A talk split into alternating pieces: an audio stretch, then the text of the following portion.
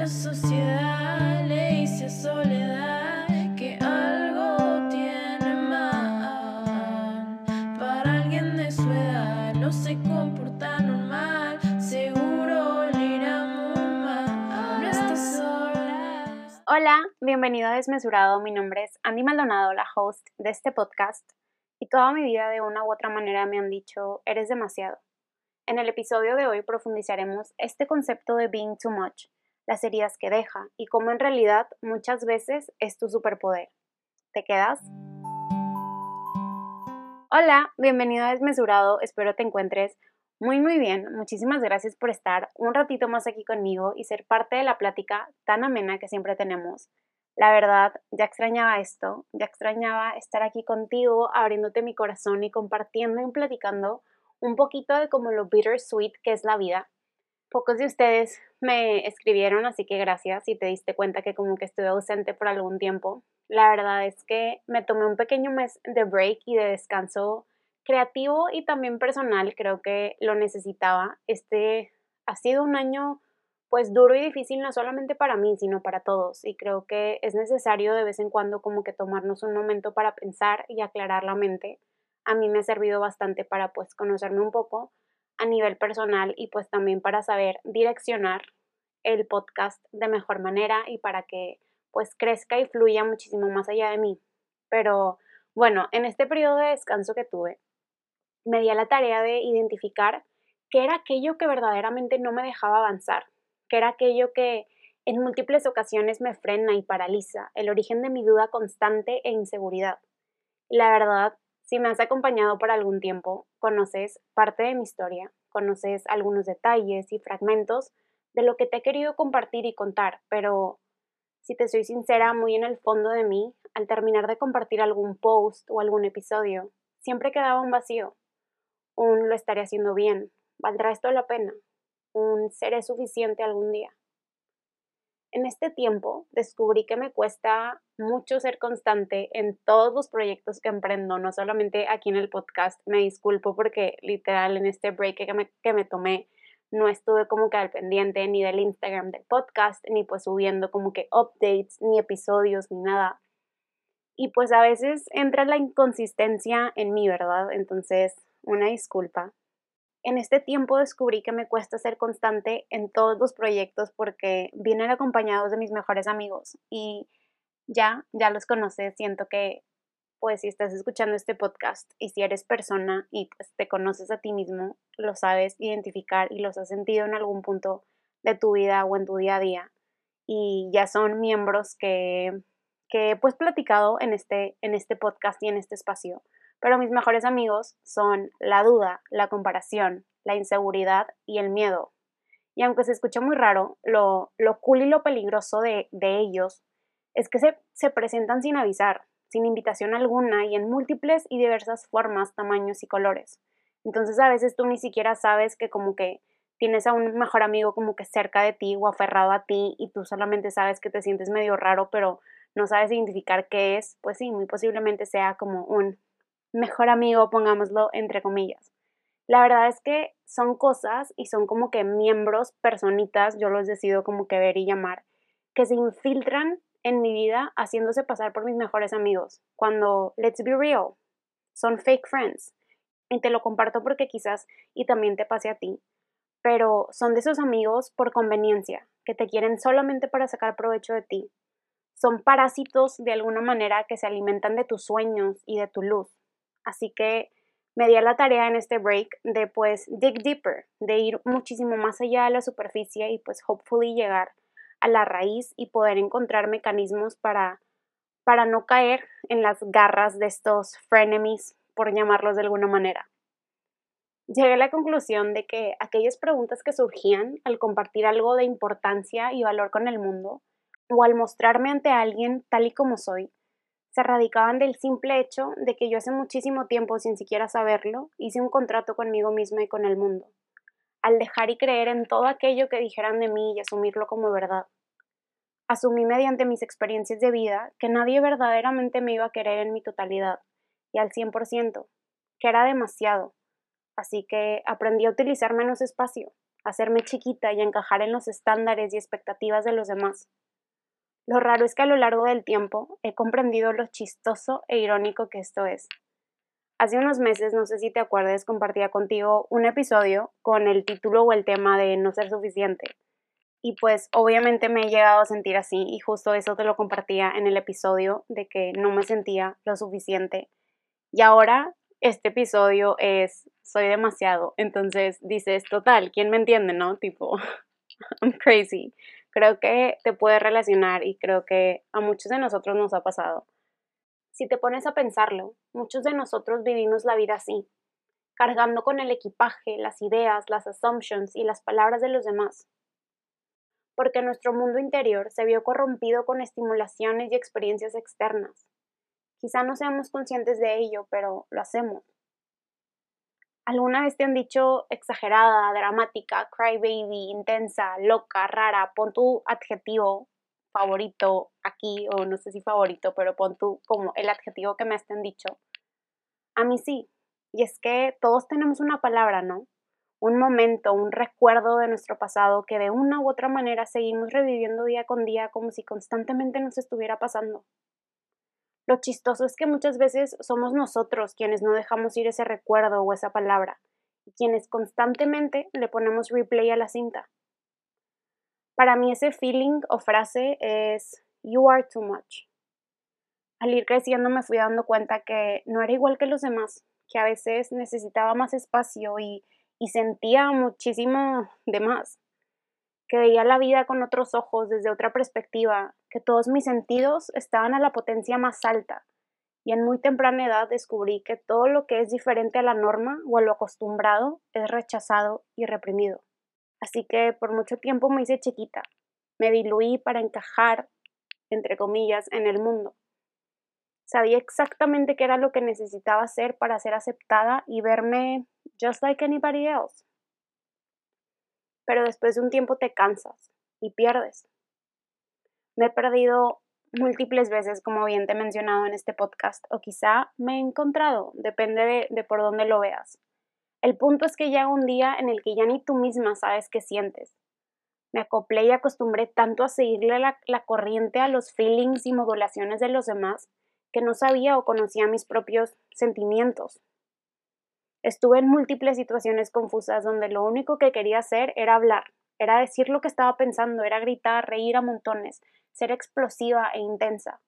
Pero como en ocasiones pasadas se me dijo que esas características tan mías no eran aceptadas o me hacían ver desesperada, me callaba y me mordía la lengua, y esperaba ansiosa un momento en mi vida donde simplemente pudiera ser, donde alguien se diera cuenta de la máscara que llevaba puesta. Creo que a lo largo de los episodios me has ido conociendo y algo muy marcado mío y esto se puso un poco intenso, pero pues hace mucho que no grababa como episodio y platicaba contigo, así que bear with me. Pero bueno, algo muy marcado mío es que soy muy intensa, como bien puedes ver, y medio directa. Sí me gusta como que hablar las cosas como son, poner las cartas sobre la mesa. Y no sabes cuánto me ha costado aceptar y amar, no solamente aceptar, sino amar esa cualidad mía. Como bien me gusta decir, todo es un arma de dos filos, y a mí esa cualidad me la vendieron y me la creí, como ser loca, explosiva y desesperada. Así que por mil tiempo la escondí. La escondí porque las veces que llegué a mostrar ese lado mío directo, honesto, sincero, intenso y vulnerable, el mundo me dijo que estaba mal, así que terminé dolida, expuesta y hecha añicos. Y es que muchas veces no nos damos cuenta de las heridas que deja ser demasiado, o de esas heridas que te dejan aquellos momentos y aquellas palabras que se quedan contigo toda una vida si no eres, si no eres consciente y si no eres aware de eso.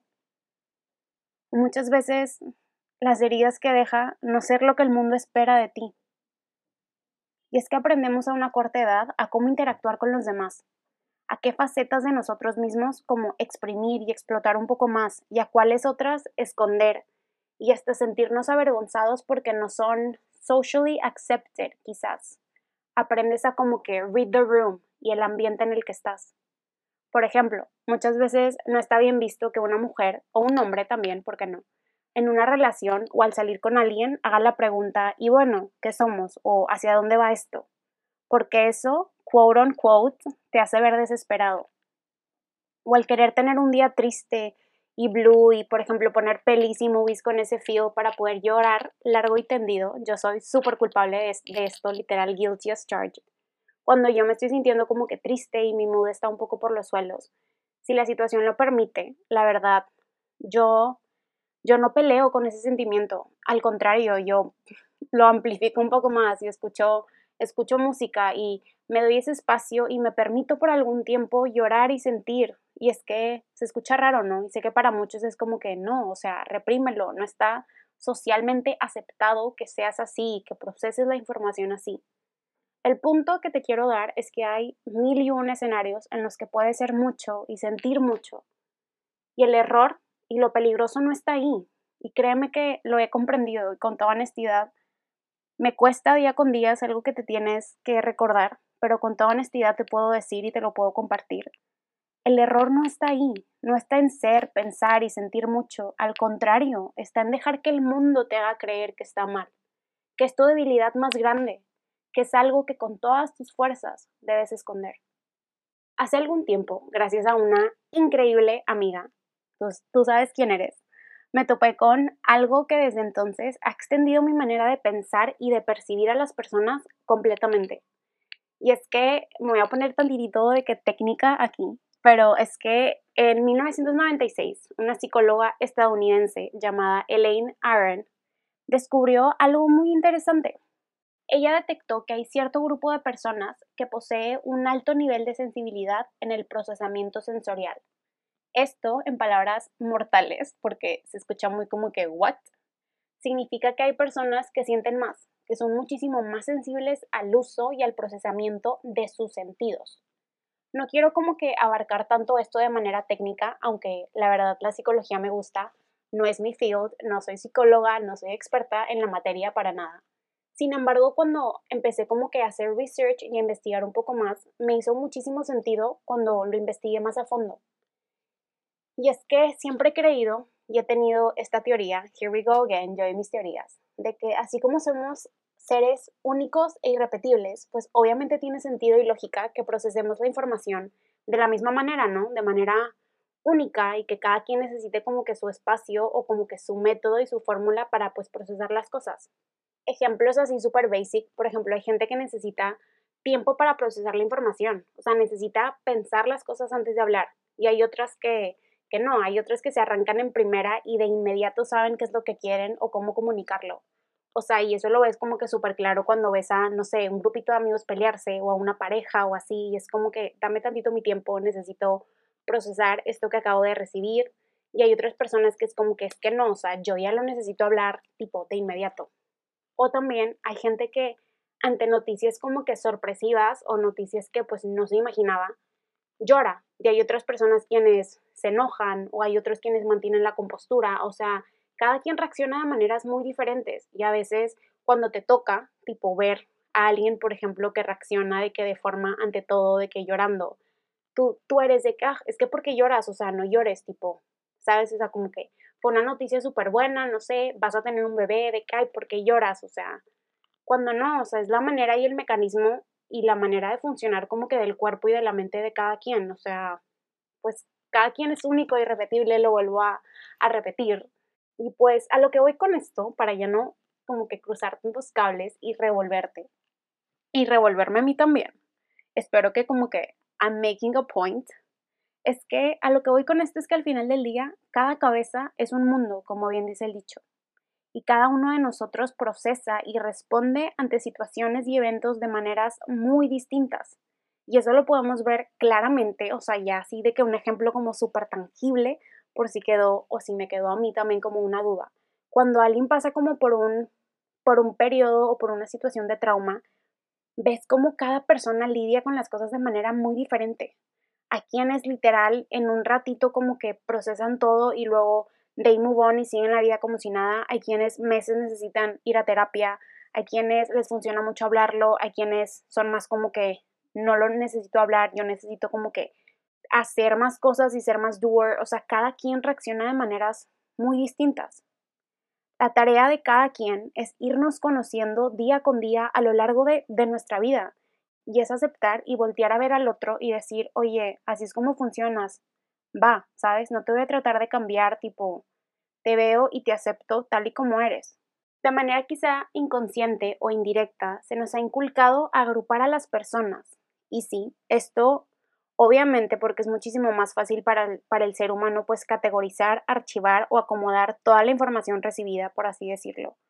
Sin embargo, muchas veces caemos en el error de ver a las personas como grupos o colectivos y no como individuos. ¿Te ha pasado que conoces a alguien, por ejemplo, conoces algo de él o ella, inmediatamente tu mente está encontrando una manera de cómo clasificarlo o como de dónde acomodarlo, o el típico de que es que todos los hombres son iguales, todas las mujeres piensan lo mismo. El caso clásico de por una la llevan todos y me choca, a mí en lo personal de verdad me choca y creo fuertemente que es uno de los errores más grandes porque no le das la oportunidad a las personas de que te sorprendan, de que te muestren, de que te muestren verdaderamente quiénes son sino tú ya injustificablemente ya lo etiquetaste y pues ahí quedó. No sabes cuántas veces me han etiquetado a mí como desesperada, impulsiva y loca, y ya después no me pueden ver como que past that, es lo único que ven. Y solamente me etiquetaron como desesperada, impulsiva y loca por decir lo que pienso, por abrir mi corazón y enseñar mis cicatrices, por ser demasiado, entre comillas. Y obviamente yo igual soy culpable de etiquetar a las otras personas no me gusta hacerlo, la verdad, no me gusta encasillar a alguien, así que yo también tipo tengo como que este ejercicio personal conmigo de ponerme una notita mental para recordarme de ver al individuo por lo que es y no por lo que yo quiero que sea por lo que el mundo me haya dicho de que ah, es el estereotipo de o lo puedes clasificar aquí, sino ver a cada persona como lo que son, que somos seres únicos e irrepetibles. Por mil tiempo di por sentado lo que me habían dicho di por sentado que, que era demasiado, que era desesperada, que era intensa, que era loca, porque estaba herida y no había sanado, la verdad. Dejé que aquello, que ser demasiado, de alguna manera me definiera. Pero ahora ya he despertado y puedo ver de una manera muchísimo más nítida y más clara y me pregunto, ¿demasiado para quién? Si algo descubrí en todo como que mi research y gracias a la doctora Elaine fue que sí, que estoy wired y que proceso la información de manera diferente, eso ya lo sé y la verdad siempre lo he sabido. Pero ahora sé que tengo la autoridad para no otorgarle el poder a otros de decir que es más y que es menos. Vivimos en sociedad, sí, y debemos de seguir ciertas reglas o guías de comportamiento. Claro, pero nadie te puede decir qué es lo que sientes y que como lo estás haciendo está mal o no es adecuado tu manera de sentir. Cada uno de nosotros procesa las cosas de manera muy distinta y única. Y nuestro trabajo no es juzgarnos los unos a los otros, decir quiénes sí están bien y quiénes no. No es buscar la uniformidad, sino la unidad. Y muchas veces confundimos estos dos. Lo que te estaba platicando de la doctora Elaine, por si te interesa saber, aquí un pequeño paréntesis cultural, se llama HSP, lo que significa Highly Sensitive People, si te interesa saber como que un poco de todo esto y de eh, cierta como que grupo de la población que tiene, pues sí, la mejor manera de explicarlo es eso, que tienen como que todos los sentidos como que a flor de piel o como que un poco al, al borde o modulados de maneras diferentes como que a otras personas. Te lo dejo en el Instagram del podcast por si te interesa como que conocer un poco más de esto. Te voy a compartir videitos y artículos y y, pues sí, ya, pequeño paréntesis cultural aquí cerrado. Antes de terminar el episodio, muchísimas gracias por estar un ratito aquí conmigo. Espero te haya gustado y algo haya resonado contigo. No olvides seguirnos en Instagram, que estamos como arroba desmesurado podcast, para que no te pierdas de nada o para que me compartas alguna idea, algún tema que tengas en la mente. Me encantaría de verdad saber. Si me gusta seguir a mí, me encuentras como arroba Andy Maldonado G. Como siempre, por favor, compárteme qué te pareció este episodio. Ya sabes que mis puertas siempre, siempre están abiertas, así que me puedes mandar un mensajito por Instagram y pues continuamos la conversación por allá. Ya para darle fin al episodio, como siempre, te dejo con una pequeñita conclusión. La ironía de todo esto es que nunca será suficiente. Nunca.